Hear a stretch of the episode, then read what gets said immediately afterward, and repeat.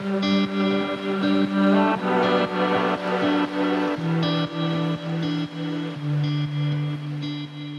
вы земляне, всем привет, меня зовут Амина Мерсакиева, я ученый, научный популяризатор. И это подкаст «Белка и стрелка», подкаст о науке и жизни ученых.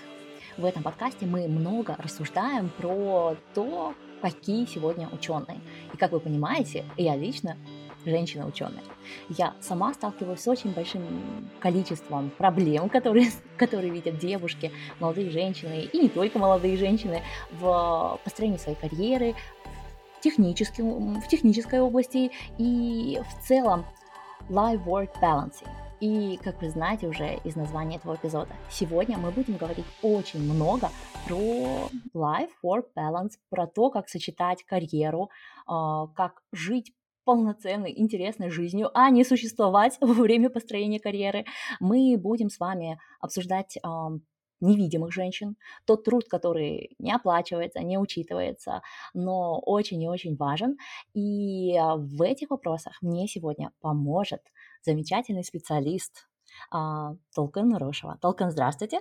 Здравствуйте. Здравствуйте. Спасибо, что вы пришли. А, расскажите, пожалуйста, моей аудитории, почему я решила именно с вами поговорить про такую классную тему, как life-work balance. Мне кажется, тема такая актуальная сегодня, когда нужно успевать все и и детей родить, и карьеру построить, и в то же время хорошо выглядеть, и заниматься спортом, как-то быть в тренде.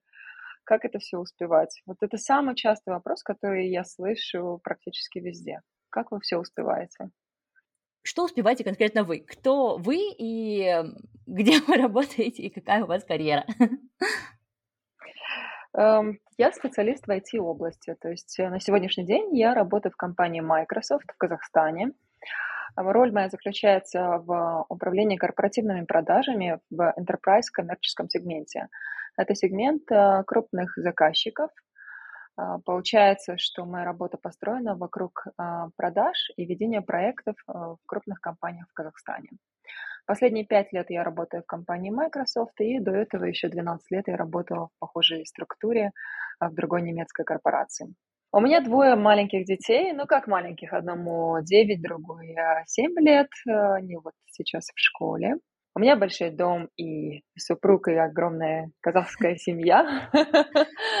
И я занимаюсь э, очень активно спортом, практически на профессиональном уровне.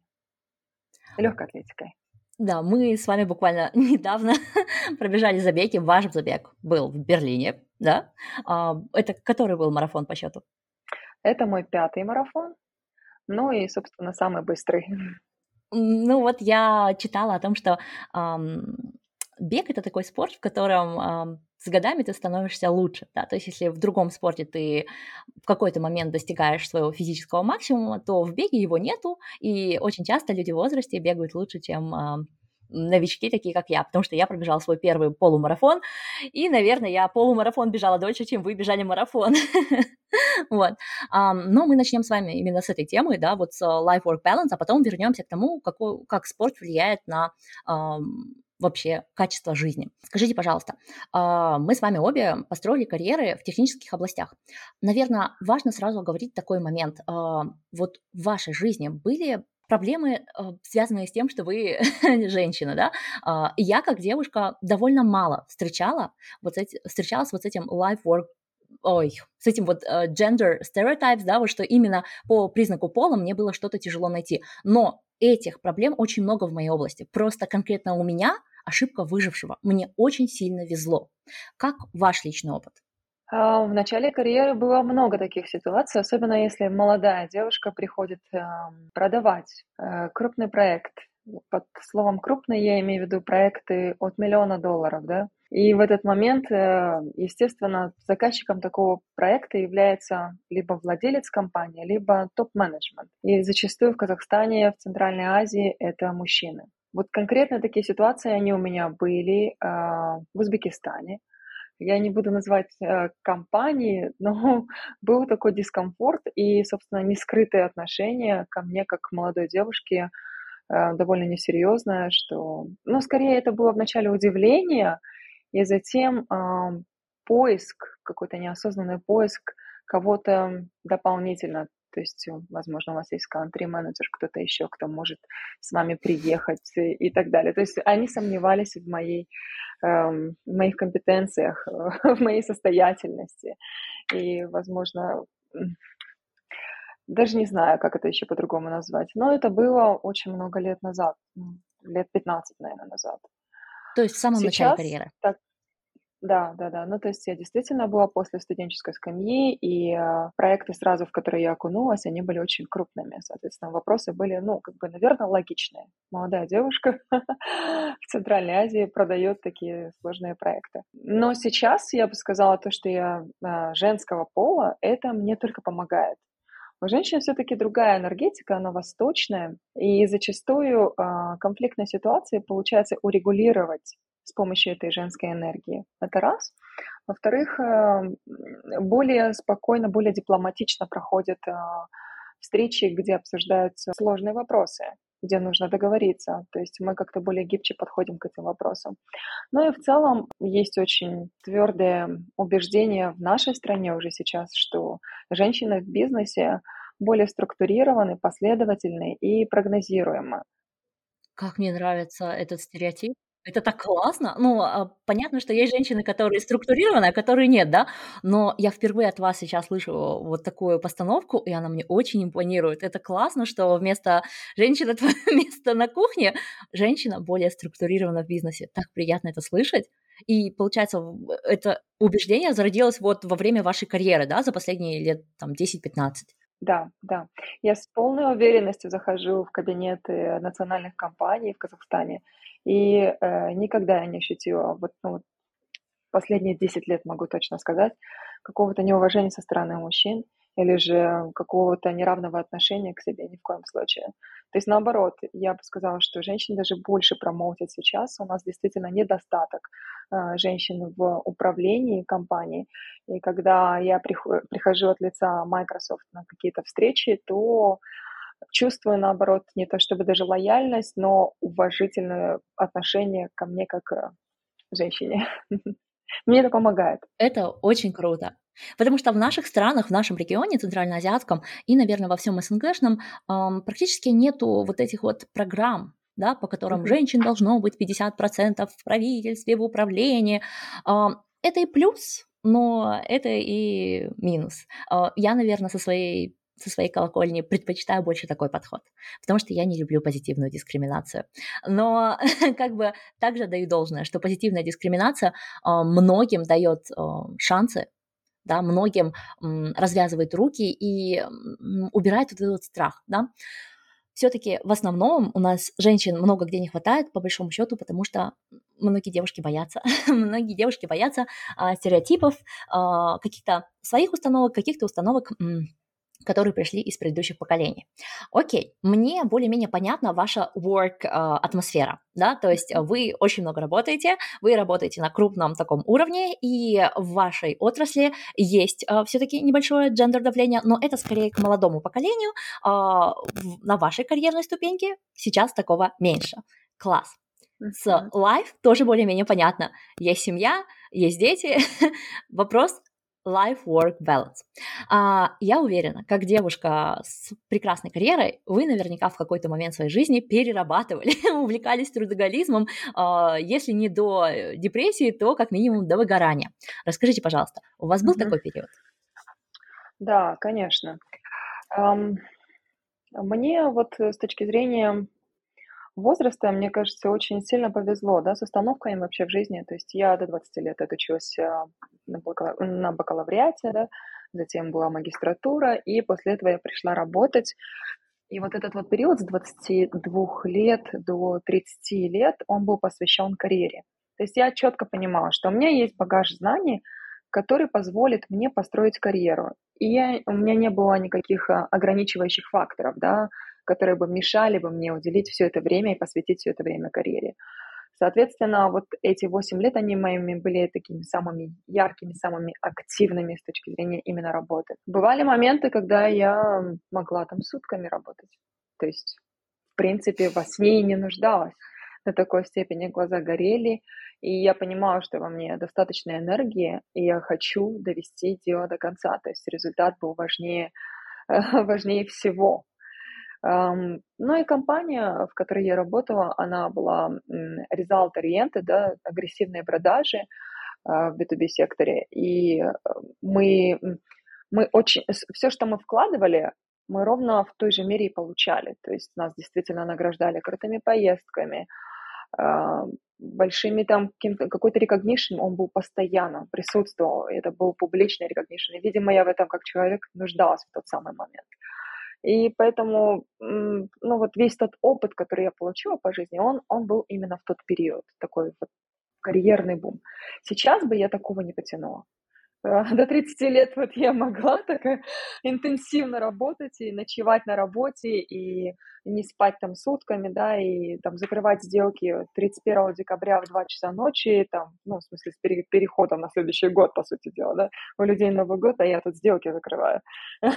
Физические контракты где-то наши, да, ну, если тогда я себе могла такое позволить, то сейчас а, абсолютный баланс во всем, то есть я отошла от всего этого перфекционизма в работе до постоянного поддержания баланса. Я с периодичностью раз в квартал сделаю нек- некие замеры, все ли у меня там нормально по всем фронтам. Если где-то есть дисбаланс, я начинаю смещать фокус. То есть э, для меня, наверное, не так критична сейчас карьера, как, а, как, как в тот период, да, до 30 лет, нежели мое внимание семье и в то же время моей, моему собственному личностному росту. Потому что дети, они зеркали своих родителей. Естественно, как бы нужно над собой очень много работать. Так интересно, у меня нет детей, а, я немножечко младше вас, но не так драматично. У меня тоже был период, когда я спала, а, можно сказать, в офисе, и мои PhD-супервайзеры запрещали мне хотя бы, а, то есть они заставляли меня хотя бы раз в неделю не работать.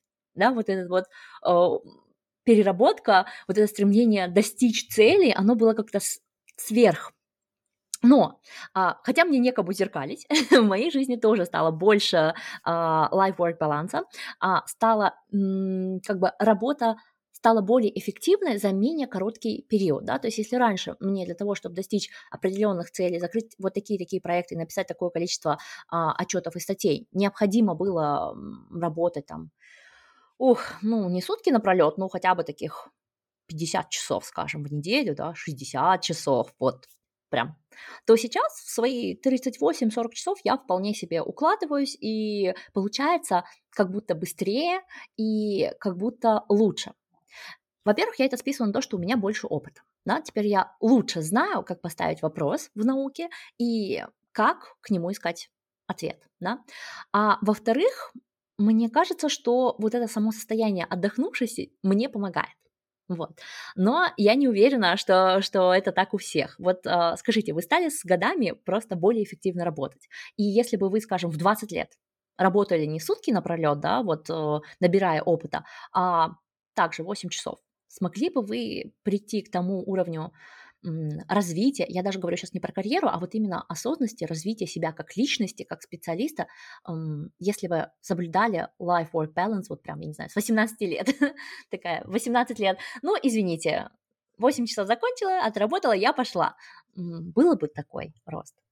Ну, если бы у меня был на тот момент весь багаж знаний, опыта, как сейчас, то, скорее всего, да, все бы получилось уже тогда. Сейчас-то я знаю, ну, практически, не знаю, половину страны, да, и этот нетворкинг у меня очень э, сильно помогает в работе, разгружает. То есть это несколько звонков порой достаточно сделать, что вместо того, чтобы сидеть и работать там сутки напролет. Это повышенная эффективность, это большое количество инструментов, которые нам сейчас доступны. На тот момент не было элементарных баз данных клиентов, да, то есть мы их вручную собирали там в Excel и так далее. Сейчас столько цифровых инструментов, которые друг с другом интегрированы, и информацию нужно только правильно запросить. Если ваш посыл сформулирован, да, то есть задача ясна, то, в принципе, через, через все эти инструменты уже можно получить нужную информацию несколько раз быстрее, чем, чем, чем это было раньше. Поэтому однозначно, однозначно эффективность сейчас а, выше, времени тратится меньше, то есть work smart, not hard. То есть не нужно делать того, что было тогда. Но и в то же время все-таки юношеская, вот это вот юношеский максимализм, он, он присутствовал. То есть мне действительно хотелось максимально выложиться, вырвать эти победы и все такое. Сейчас мы все поостыли. Я вам честно скажу, я и сегодня верю, что, может быть, случится чудо, и я получу Нобелевскую премию. Я просто понимаю, что шанс такой 0.000 много, ноль, потом единичка такая, но не могу сказать, что до конца я жила юношеский максимализм, особенно когда это приходит к каким-то таким вопросам, а, вроде как женский вопрос, да. А, иногда, когда я слушаю, как он развивается в разных странах, как он... Вот смотрите, у нас в Казахстане не все идеально. Не все идеально в женском вопросе, но тем не менее, а, некоторые вещи у нас просто еще не доразвились. У нас не каждый отец является полноценным папой, а вот является, простите меня, донором спермы, да, он не участвует в воспитании своих же детей, приходит после работы, ложится на диван, и как бы вот он, а, гарнитур, да, еще один, диван на диване, так сказать. Вот, это исторический такой бэкграунд, да, то есть у нас пока вот эта вот культура еще не совсем зародилась, тем не менее уже есть наши ровесники, которые там, полноценно участвуют, а, они не помогают с детьми, а они являются родителем на прям сто процентах. И, соответственно, невидимая работа, которую делают женщины, она сокращается. И, соответственно, life-work balance у нас становится лучше. И в то же время, по сравнению с Казахстаном, есть страны, как Германия, в которых феминизм проиграл. То есть он пришел, он заявил свои позиции, а его где-то приняли, где-то адаптировали, но в целом ситуация не изменилась. Да? Как э, получали женщины в разы, там, gender gap только сейчас стал сокращаться в Германии. Он 20% составляет на одну и ту же позицию. Uh-huh. А, вовлеченность отцов минимальная. Отцовский декрет по закону появился лет 10 как, но он еще не является культурной нормой. И вряд ли он ею станет, потому что разница зарплат слишком высокая. А, не может женская зарплата покрыть расходы семьи во время вот этого декрета. И то есть очень много таких моментов, которые Германия пропустила, и очень маленький шанс того, что она откатится и сможет вот вернуться к к побеждению или хотя бы какому-то участию феминизма. То есть такой проигравший феминизм. А, когда вот в Казахстане он еще просто недоразвился, еще вот пока в пути, еще у нас все впереди. Положение более-менее одинаковое, но направление движения общества, оно разное. Казахстан идет вперед, а вот Германия уже если не идет назад, то просто остановилась там, где есть, и им как обществу комфортно. Да? Вот сейчас я не говорю, давайте пойдем немцам что-то докажем, они как общество сами знают, как им жить. Да? Uh-huh. Нас должно больше беспокоить наше общество. Вот. И так долго говорила, что сбила свою идею. Но я просто хотела сказать, что наше общество так классно развивается, что появляются вот эти возможности для женщин заниматься life-work balance. И, наверное, круто отметить сейчас, да, не только то, что эффективность с годами улучшается, и поэтому ты можешь заниматься life-work balance, uh, и life-work balance реально полезен, но и конкретно ваши личные tips, да, что конкретно вы делаете, чтобы в вашей жизни был была и работа, и стопроцентное участие в своей семье, uh-huh. и при этом было, были хоть какие-то силы что-то еще делать. А, марафон пробежать — это непросто. Это прям подготовки, я не знаю, недель на 20, 30, наверное, как минимум. Uh-huh. Uh-huh. А может быть и даже год. uh, ну, смотрите, здесь несколько аспектов.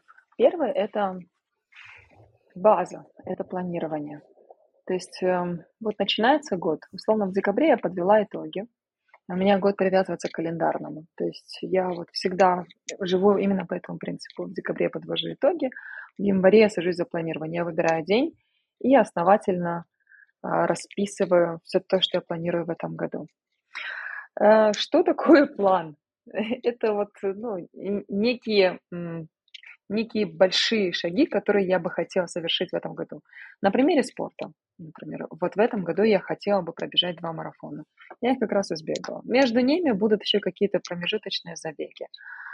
А, чтобы эти два марафона случились, это нужно выстроить цикл подготовки. То есть должен быть силовой период, должен быть уровень поднятия МПК, то есть это скоростные работы интервальные. И дальше должно быть а, обязательно встроено восстановление. Без восстановления ничего не получится. Соответственно, по этому плану уже сразу понятно, как выстраивать а, свою подготовку. То есть сразу будет понятно, что в январе я буду постоянно проводить время в спортзале, э, значит, мне нужно будет найти там, я не знаю, спортзал поближе к работе. Мой любой рабочий день начинается со спорта. Это как, как а, part of hygiene, да, то есть как почистить зубы. Во время пробежки я сразу же составляю план там на день. Я примерно понимаю, что у меня будет происходить в течение дня, а, какие важные, приоритетные задачи мне нужно решить. Все остальное, оно может подождать. Если оно не всплыло в приоритеты, значит, это, в принципе, можно отодвинуть. То есть я не, иде, не идеализирую ни в коем случае. От перфекционизма я полностью отказалась. Это вот с точки зрения спорта. Мне нравится, знаете, вот простите, что перебью, мне нравится, что у современного общества есть такая установка к мамам, а, как достаточно, нужно быть не замечательной мамой, а достаточно хорошей мамой. И мне нравится это перекладывать на себя. У меня нет детей, но классно быть достаточно хорошей дочерью, которая достаточно часто звонит своим родителям.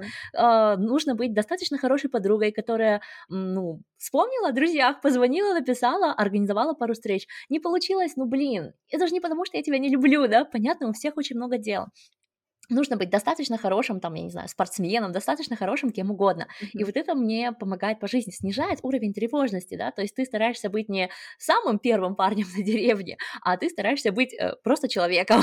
Уже там парень, девушка, разницы нет, ты просто, ну, выживаешь, как можешь. Да, но при этом очень важно все-таки не уронить эту планку, да, то есть если мы, ну, какие-то основные приоритеты накидали там на год, то вот желательно к ним стремиться. Если не добежал там на процентов 10, ну ничего страшного, как бы себя за это казнить точно не стоит. Могут быть форс-мажоры, на это всегда нужно давать скидку. Опять же, это про отношение к себе самому, да, если вы будете всегда требовать стопроцентного выполнения всегда, ну, извините, ваша батарейка, она сядет день посередине. И так, и так и наступает это выгорание. Поэтому, да, достаточно хорошо, это прекрасно. Это уже прекрасно. И, ну, вот с этим, да, я научилась жить. Так вот, а, возвращаясь к советам, рекомендациям, конечно, у каждого свое, но вот если смотреть на все-таки на life-work balance, то базовая практика, мне кажется, это колесо баланса. Вот самая базовая практика. Расчертить просто ключевые зоны, которые интересны, ну, которые важны каждому человеку, да, то есть это спорт, это семья, это здоровье, это личные а, личностный рост, это финансы и так далее. И затем ну, по, по, шкале от 0 до 10 каждый там, квартал выставлять себе оценки, то есть где ты находишься по, этим, по, по, по этой шкале. И сразу будет понятно по кривой, что происходит. Где у тебя дисбаланс? Может быть, нужно как-то сместить свое внимание. Очень часто это, это, это прям отрезвляет. То есть и, и вот эту вот э, практику, ну, хотя бы раз в полгода нужно делать. Если ее внедрить, вот таким образом, ну, сам себе будешь давать какую-то обратную связь. Ну и ключевое э, в семье, что мне очень сильно помогает, не в семье, а в доме, да, что мне помогает, это делегирование. Я раньше всегда все заворачивала на себя, я вообще думала, лучше мне никто ничего не сделает. Я не знаю, откуда у меня был этот стереотип. Но вот такой вот... Э, ну как, откуда? Это же, это же наша советская... Это вот хочешь, чтобы было сделано хорошо, а сделай сам. Да, Мне кажется, точно. каждый человек каждый человек просто так думает, считает, мы выросли на этом. И вот это вот лицезрение наших мам, да, которые и работали, и успевали обслужить всю семью, дай, дай бог только свою, а то еще и 10 тысяч родственников, которые приходят, вот это вот все. Я сейчас просто понимаю, что вот мне в мои 32 довольно тяжело было бы а, и работать, и готовить на там 10 человек, да, я, я я маленькой говорила, uh-huh. что выйду замуж и буду зарабатывать много, готовить мне не надо, я буду зарабатывать столько, что мы будем есть в ресторане. Я уже ребенком поняла, в чем секрет а, счастливой жизни. Потом, правда, приходится себе напоминать это. Дети маленькие лучше понимают некоторые вещи. Причем делают такие правильные выводы, но зачастую взрослые их не слышат. К сожалению, такая уж реалия жизни. Но мы, конечно, от природы очень сильные, особенно женщины, и особенно в Казахстане, там, да, мы можем там действительно все. То есть, ну да, стала килинкой, можешь хоть 100 человек обслужить и, в принципе, и не спать, и, и рожать, и все на свете. Но даже на примере спорта скажи, если человек тренируется нон-стоп там месяц, то через месяц а, у него будет травма, и он выпадет еще на пару месяцев как минимум, да. Это надрыв. Если человек работает на износе постоянно, то с ним случится это выгорание. И так тоже нельзя. Должно быть так. Нагрузка, восстановление, нагрузка, восстановление и так далее. Да? То есть оно должно чередоваться в любом случае. И то же самое касается и нас. Мы не можем всегда быть на пике формы. Мы, все, мы должны э, брать вот чуть-чуть, а остальное, ну вот это чуть-чуть сделать и сами хорошо, качественно.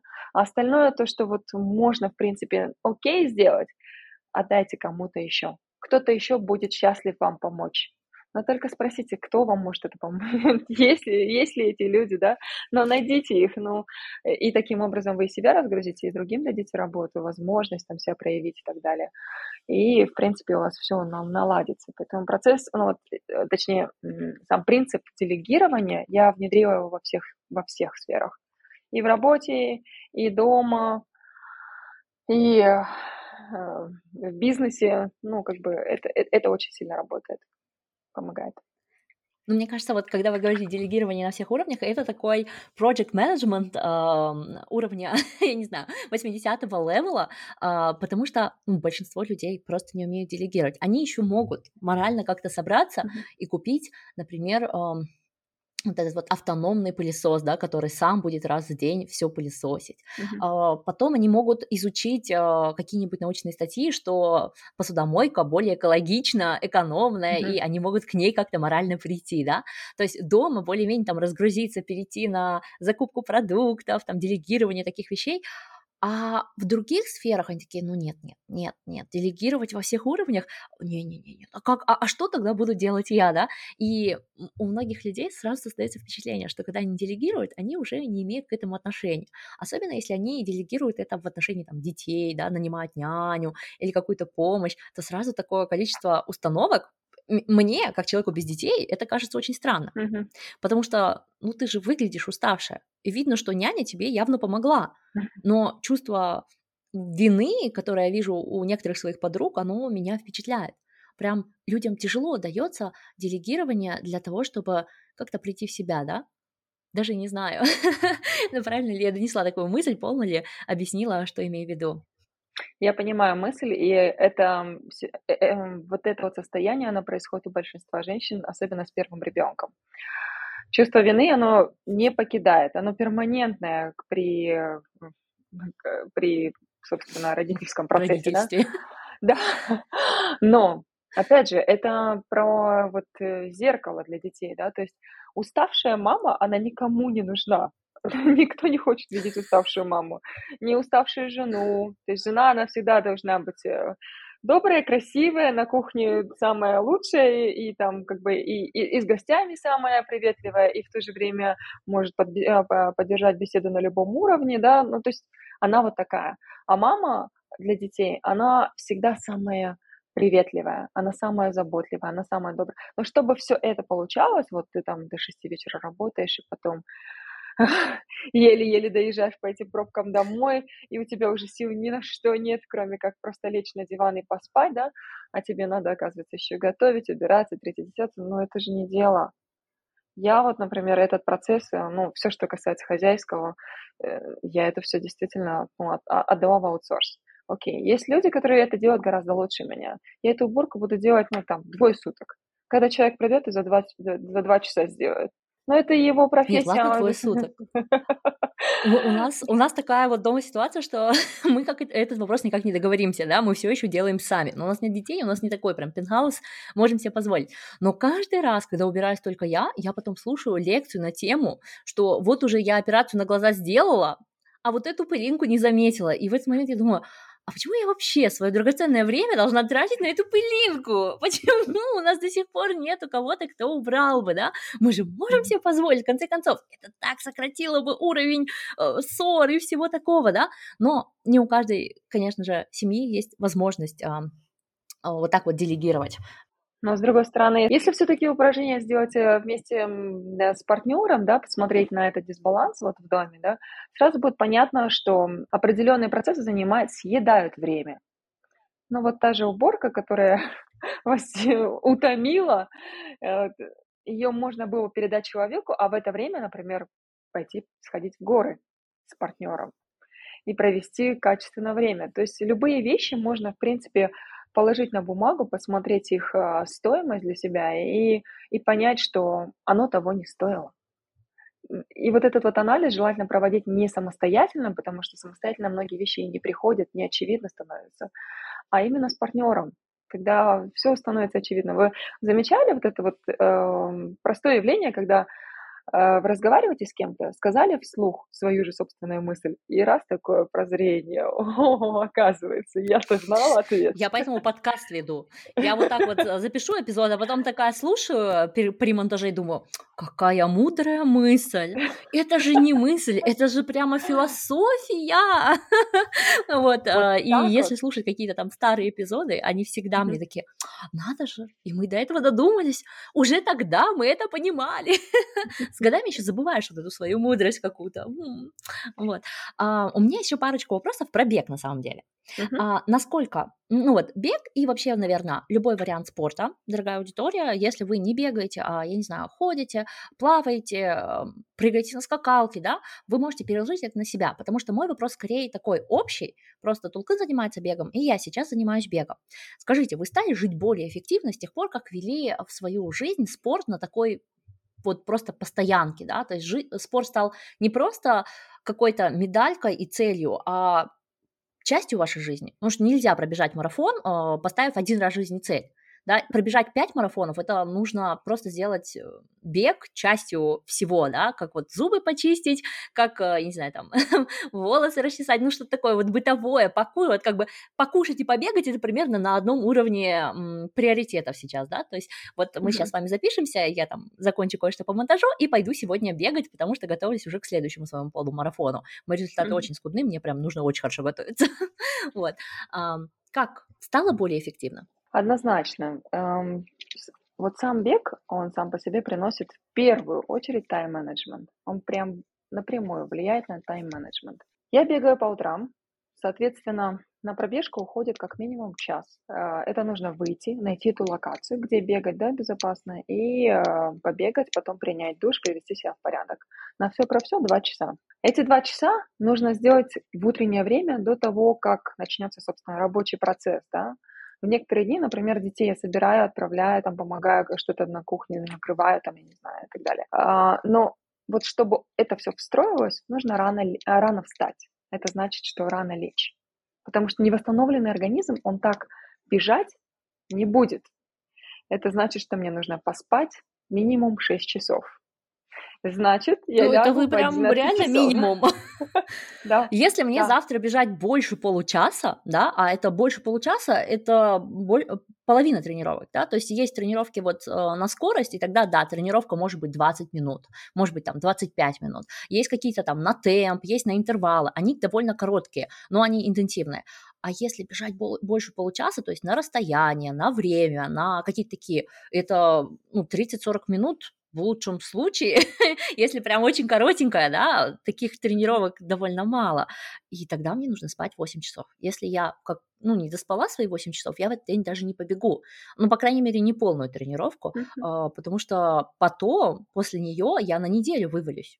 Мне легче один день сегодня пропустить и сделать какую-нибудь коротенькую или сделать другой вид нагрузки, допустим, там силовую или еще что-то, чем а, заставить себя бежать, последствия для моего организма будут печальны. Ну, такие вот эмпирически выведенные законы. Ну, это, это идеальное условие. По-хорошему, да, наш организм должен спать э, от 6 часов. Ну, вот, например, мое среднее время восстановления, я ношу специальные девайсы, которые замеряют уровень восстановления. Это ВУП, он прям конкретно говорит, вот вы сегодня в зеленой зоне, сегодня в желтой зоне. И вот привычки, которые вас привели вот в эту желтую зону. Что случилось с вами вчера, почему вы сегодня недовосстановлены. И в первую очередь там сон. То есть э, если я не доспала свои положенные, ну вот, 7-8 часов, да, то, соответственно, я буду где-нибудь в желтой зоне. 6 часов – это тот самый минимум, который нужно, нужно проспать, но, опять же, эти 6 часов, они могут быть разбитыми, то есть вы можете ночью проснуться, там, сходить за водой, что-то еще, сон нарушен. и как бы качественного сна там окажется 5 часов. Соответственно, ну, в идеале нужно ложиться до 10 часов вечера, в идеале. И вставать в 6-7 утра.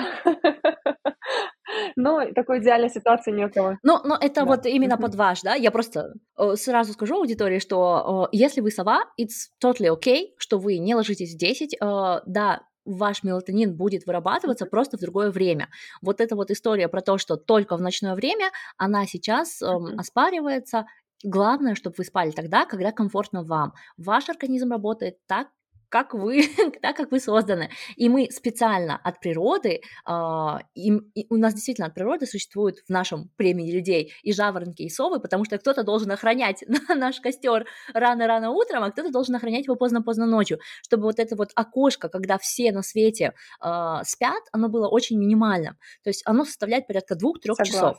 Если же если же все будут ложиться в 10, то все, нас едят тигры. Поэтому it's okay, совы, мы вас сейчас не шеймим, мы не заставляем вас. Мы просто приводим примеры, что если Толкин бегает рано утром, то ей нужно ложиться спать до 10. Сон важен. Если уж вы не бегаете вообще или бегаете вечером, то, соответственно, вы и встаете не в 6 утра, и не в 5 утра, да. Я, правда, в 5 не могу встать, чтобы бегать, вот, но однозначно, однозначно. могу. Вот. И, наверное, даже а... пробежки в вечернее время, они даже более интенсивные, ну, точнее, более э, лучше получаются у многих людей. То есть человек бежит действительно быстрее, потому что за целый день его организм уже разогрет. Его тело разогрето, то есть ему не нужно там просыпаться, пытаться понять, где он находится и так далее. Действительно, утром мы бежим как-то медленнее. Это вот очень многие бегуны замечают. Поэтому, да, мы не привязаны к, ко времени э, суток, но главное соблюдать все-таки вот этот вот период восстановления. То есть, если вы поработали, то нужно обязательно восстановиться после этого. А с точки зрения влияния спорта на работу и на общую жизнь, то для меня это, это в первую очередь тонус. То есть если я не бегаю, то я себя чувствую немножко несобранной. То есть мне очень важно с утра, как я уже говорила, как и почистить зубы, точно так же сделать пробежку. Будь то там, знаю, 30 минут, будь то просто прогулка на, по улице, да, но я с утра вот эту вот процедуру никак не могу скипнуть, мне ее нужно сделать. И тогда у меня мысли все становятся более четкими, ясными, я уже накидываю свой план в голове, что, что, что я буду в течение дня делать, и что для меня важно, и так далее, да, и, и, и уже после этого мне прям вот легко становится все драйвить. Вот такой процесс, он, он, он у меня уже налажен, отлажен, и я по нему уже живу уже долгое время. А что касается марафонов, то там, там все как в проекте знаешь, что вот у тебя марафон будет в апреле, это значит, что тебе в январе, феврале надо объем сделать. Объем это от 100 километров в неделю. Ты должен уже понимать, где какие локации, как ты сможешь эти 2-3 часа найти в своем графике, да, и, э, собственно, как ты будешь после этого восстанавливаться. Естественно, ты отключаешь там какие-то вечеринки, поездки, там, тусовки и так далее, потому что ну, твой организм просто должен восстанавливаться. Это огромные, колоссальные физические нагрузки. Марафон пробежать это, это тоже большой стресс для организма.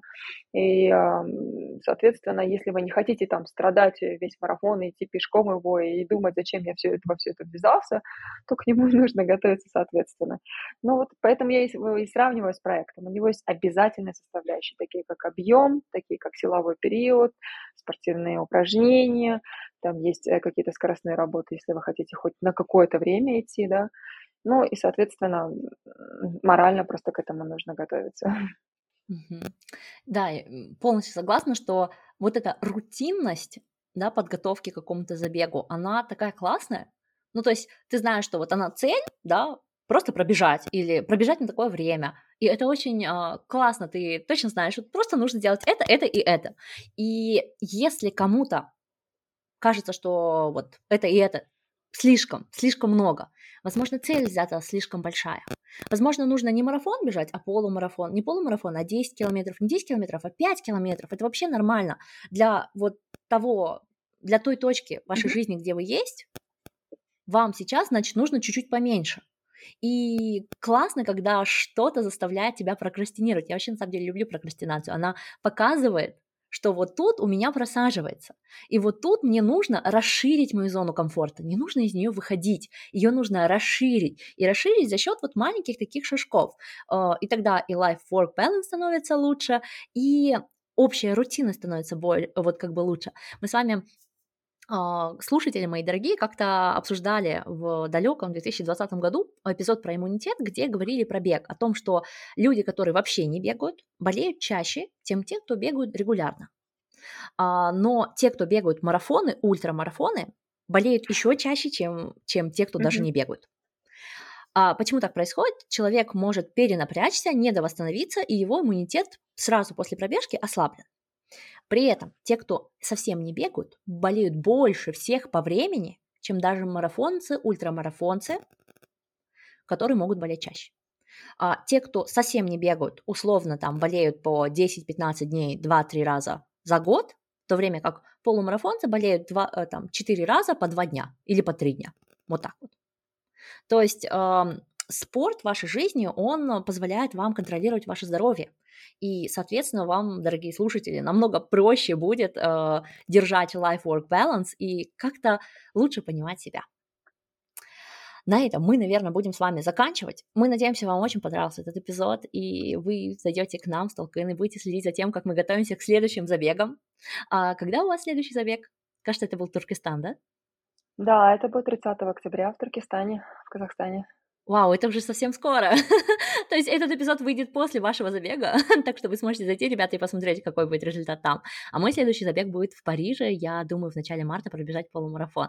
Для меня Очень вот круто. первый мой полумарафон, а, я его пробежала за 2 часа 39 минут, и для меня это было хорошо потому что и э, лишний вес, и в целом дистанция, которую я до этого преодолевала только на тренировках. Вот. Я была довольна собой. Я вообще расщ... думала, что 3 часа займет. А так, прям на 21 минуту быстрее, чем я думала. Я еще такая думала, если я выбегу с 2.45, я молодец. Я просто вообще суперзвезда. 2.39. Вот. Так что заходите и смотрите, удастся ли мне следующий свой полумарафон выбежать из, я не знаю, 2.15, а у вас какая цель? Ну, конечно, удастся. Нет, а у вас какая цель на Туркестан? Вы за сколько хотите его пробежать? Um, so, цель, час. конечно, час двадцать шесть. Час двадцать шесть. О боже, час двадцать шесть для полумарафона. Это прям очень круто. Я надеюсь, что у вас получится.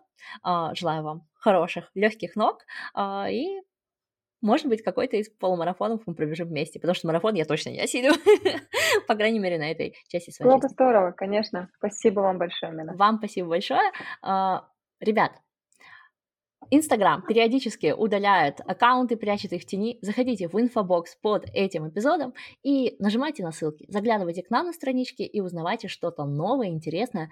Задавайте нам вопросы. Я надеюсь, что наш эпизод как-то вдохновит вас на то, чтобы жить более эффективно и, как сказал Толкин, live smart, work smart and not hard.